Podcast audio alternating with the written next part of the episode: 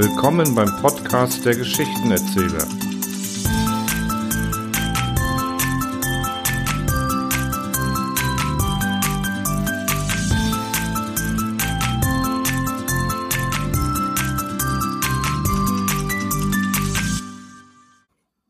Anekdotensammlung Teil 2 Pasteur und das perfekte Bier die Entdeckung des französischen Wissenschaftlers Louis Pasteur, dass bei der Alkoholgärung Mikroorganismen mitwirken, war von großer Bedeutung für die Brauindustrie. Als man im Laboratorium Versuche anstellte, probierte einer seiner Mitarbeiter das selbst hergestellte Bier und sagte, jetzt ist es perfekt.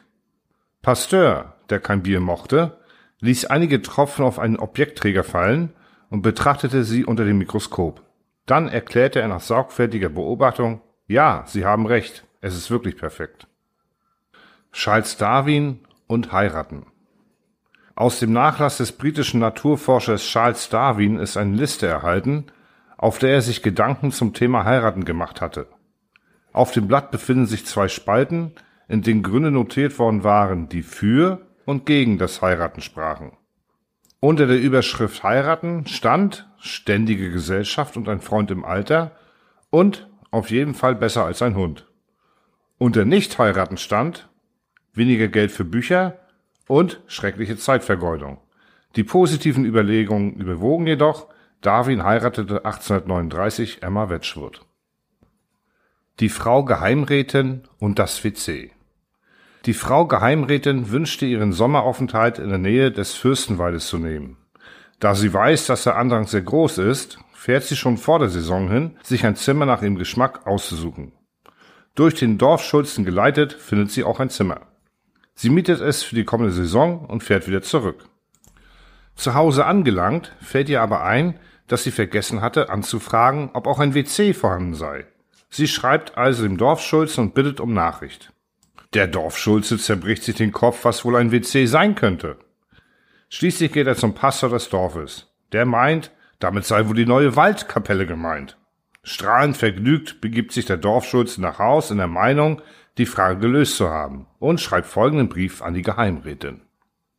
Sehr geehrte gnädige Frau, WC ist vorhanden, liegt inmitten eines prächtigen Tannenwaldes, etwa eine halbe Stunde vom Hause entfernt und wegen seiner gesunden Lage sehr zu empfehlen. WC ist geöffnet mittwochs und sonnabends. Es empfiehlt sich wegen des ungeheuren Andrangs schon eine halbe Stunde früher da zu sein. Gnädige Frau können jedoch beruhigt sein, da etwa 600 Sitzplätze vorhanden sind. Bei schönem Wetter findet die Sache im Freien statt. Sonntags empfiehlt sich der Besuch besonders, weil dann die Veranstaltung von Orgelmusik begleitet wird. Demjenigen, welcher keinen Sitzplatz erhält, ist Gelegenheit gegeben, sich an die umsäumende Mauer zu stellen. Um Ihnen aber einen Vorzugsplatz zu reservieren, werde ich den besten für Sie freihalten. Auch ist die Akustik ganz hervorragend und wird von Kennern sehr bewundert. Selbst der zarteste Ton ist in allen Ecken gut zu hören und verbreitet ein tausendfaches Echo. Ein Gefühl der Andacht überkommt einen, wenn man in Ehrfurcht sein Knie beugt. Beim Verlassen dieser Stätte werden Sie das Gefühl großer Erleichterung haben und jeder Druck wird von Ihnen genommen sein. Für unsere Gäste, für die der Weg zu weit ist, haben wir einen Omnibusverkehr eingerichtet. In der Erwartung, dass Sie lebhaften Gebrauch davon machen werden, zeichnet hochachtungsvoll Ihr ergebener Dorfschulze. Warum ist eine CD 74 Minuten lang? Als die ersten CDs auf den Markt kamen, meinte der Dirigent Herbert von Karajan gegenüber der Frau des Chefs von Sony, dass das neue Speichermedium nichts wert sei, wenn ich Beethovens neunte Symphonie darauf passe. Die Frau berichtete dies ihren Mann. Der verlangte daraufhin, dass die maximale Länge der neuen CD entsprechend vergrößert werde. Darum haben CDs bis heute eine Spielzeit von 74 Minuten. John Lennon und das Butterbrot. Der Starfotograf Wolfgang Heilemann schoss 1969 ein berühmtes Bild von John Lennon und Yoko Ono mit Friedenstauben. Später erzählte Heilemann, dass der legendäre traurige Blick von Lennon auch daher kam, dass ihn seine Frau auf Diät gesetzt hatte und er hungrig war. So sehr, dass Heilemanns Sekretärin nach dem Fototermin ihr Butterbrot vermisste. Heeresstärke bei den Verhandlungen über die amerikanische Verfassung in Philadelphia 1787 wurde der Antrag gestellt, die Heeresstärke für alle Zeit auf 5000 Mann zu begrenzen. George Washington lobte diesen Vorschlag ironisch. Vortrefflich, nun muss man noch einen kleinen Zusatz machen, dass nämlich eine feindliche Armee, die uns angreift, nie mehr als 3000 Mann zählen darf.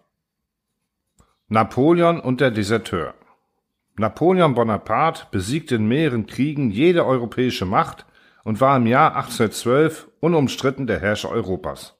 Sein folgender Feldzug gegen Russland jedoch endete aufgrund des kalten Winters und der schweren Kämpfe in einem Desaster. Bei dem Rückzug aus Russland hatte es Napoleon sehr eilig, nach Frankreich zurückzukommen. Verkleidet fuhr er mit seinem Adjutanten in einem armseligen Schlitten zum Jemen, über den er mit einer Fähre übersetzte. Er fragte den Fährmann neugierig, sind schon viele Deserteure vorbeigekommen? Der Fährmann antwortete, nein, Sie sind der Erste. Adenauer und die Bayern. Als Konrad Adenauer mit bayerischen Partnern verhandelte, ging es sehr hitzig zu. Schließlich meinte eine echt bayerische Stimme, mir sind aber nicht hergekommen, Herr Bundeskanzler, dass wir einfach zu allem Ja und Amen sagen. Der Kanzler schmunzelte und schlug vor, das ist auch gar nicht nötig, meine Herren. Mir genügt es schon, wenn Sie Ja sagen. Adenauer und die Schlaflosigkeit. Als Adenauer Oberbürgermeister von Köln war, klagte ein als nicht übertrieben fleißig bekannter Mitarbeiter Dr. Adenauer seine Schlaflosigkeit und fragte, ob er nicht ein Mittel dagegen wüsste. Er habe schon alles Schlafmittel durchprobiert. Adenauer fasste sich kurz, versuchen Sie es doch mal mit Arbeiten. Der Schriftsteller Shaw und Winston Churchill. Shaw schrieb Winston Churchill, der gerade von seinem Amt zurücktreten musste, sehr geehrter Herr Premierminister, am nächsten Samstag wird mein neues Stück uraufgeführt. Dazu möchte ich Sie herzlich einladen. Beiliegen zwei Karten. Eine für Sie, die andere für einen Freund, falls Sie einen haben. Churchill antwortete, sehr geehrter Mr. Shaw, haben Sie Dank für Ihre Einladung. Ich würde allerdings lieber zur Zweitaufführung kommen, falls Sie eine erleben. Königin Victoria und die Macht. Die britische Königin Victoria stand als Mädchen und Thronfolgerung unter der Obhut einer strengen Erzieherin, die ihr nicht erlaubte, Tee zu trinken, weil der das Herz angreifen würde, und durfte die Times nicht lesen, damit sie kein ungebührliches Wort gegen die Regierung lese. Kaum hatte sie den Thron bestiegen, da befahl sie einem Diener, eine Tasse Tee mit Rum und die neueste Nummer der Times zu bringen. Als ihr Befehl ausgeführt wurde, ließ sie lächelnd beides wieder forträumen und fragte zu ihrer Umgebung, ich wollte nur einmal sehen, ob ich nun tatsächlich die Macht habe. Einstein und der Papst Nuntius Pacelli, der spätere Papst Pius XII., unterhielt sich in Berlin häufig mit Albert Einstein. Später berichtete Einstein, an diesem Mann der Kirche habe ihm immer am meisten imponiert, dass er den Glauben niemals mit dem Fanatismus des Eiferers, sondern immer mit der Güte des Wissenden vertreten habe.